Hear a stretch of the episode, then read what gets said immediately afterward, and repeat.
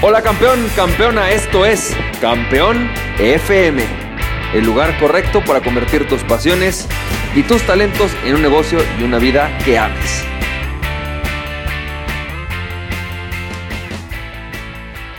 Hola, ¿qué tal? ¿Cómo estás, campeón, campeona? ¿Cómo te va? Bienvenido y bienvenida al episodio número 76 de Campeón FM. Campeón, campeona, qué gusto me da saludarte, me da mucho, mucho, mucho gusto estarte escuchando el día de hoy. Y hoy vamos a hablar un poco más acerca de las tres mentalidades. Pero fíjate, quiero platicarte. Hay una historia que existe de un rey. En realidad es ficticia, pero es muy interesante porque describe exactamente lo que necesitamos mantener como control en el tema de nuestras mentalidades. Dicen que había un rey que en su momento le pidió a uno de los consejeros, le dijo, por favor, dame algo que me dé el poder sobre el mundo. ¿Qué podrías darme que altere, ¿no?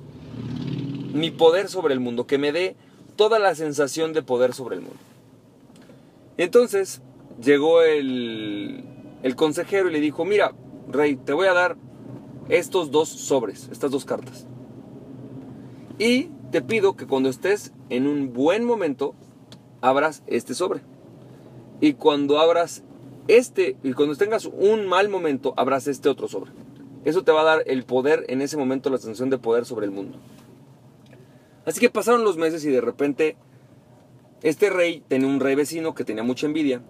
Y este rey vecino que tenía la envidia, pues empieza a decidir irlo a invadir.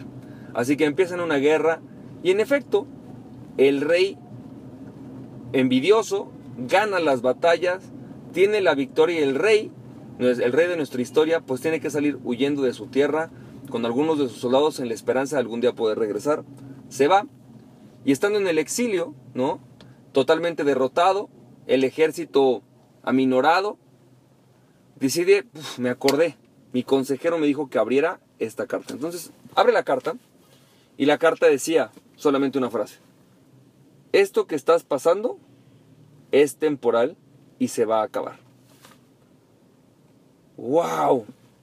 Lo vio el rey y dijo, qué increíble. Si es cierto, o sea, esto que estoy pasando es totalmente temporal y se va a acabar.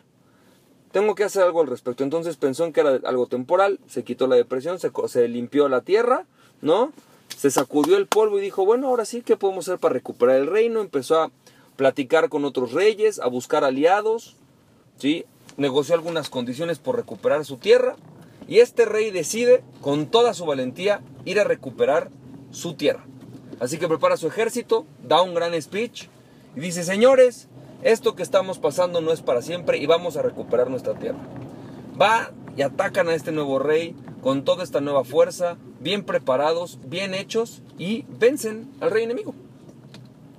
Y no solamente eso, sino que en esta ocasión el rey, al haberse forzado a hacer nuevas alianzas, haberse haber hecho que uno de sus hijos se casara con una de las princesas de otros reinos, había ampliado sus reinos y sus horizontes, sus tierras eran más prometedoras, había conquistado al otro rey que era su rey enemigo, vecino, y ahora tenía más tierras y tenía muy buenas condiciones, la verdad estaba muy bien, en el mejor momento, en ese momento él se sentía no solo el rey de su tierra, sino el rey del mundo, el más poderoso.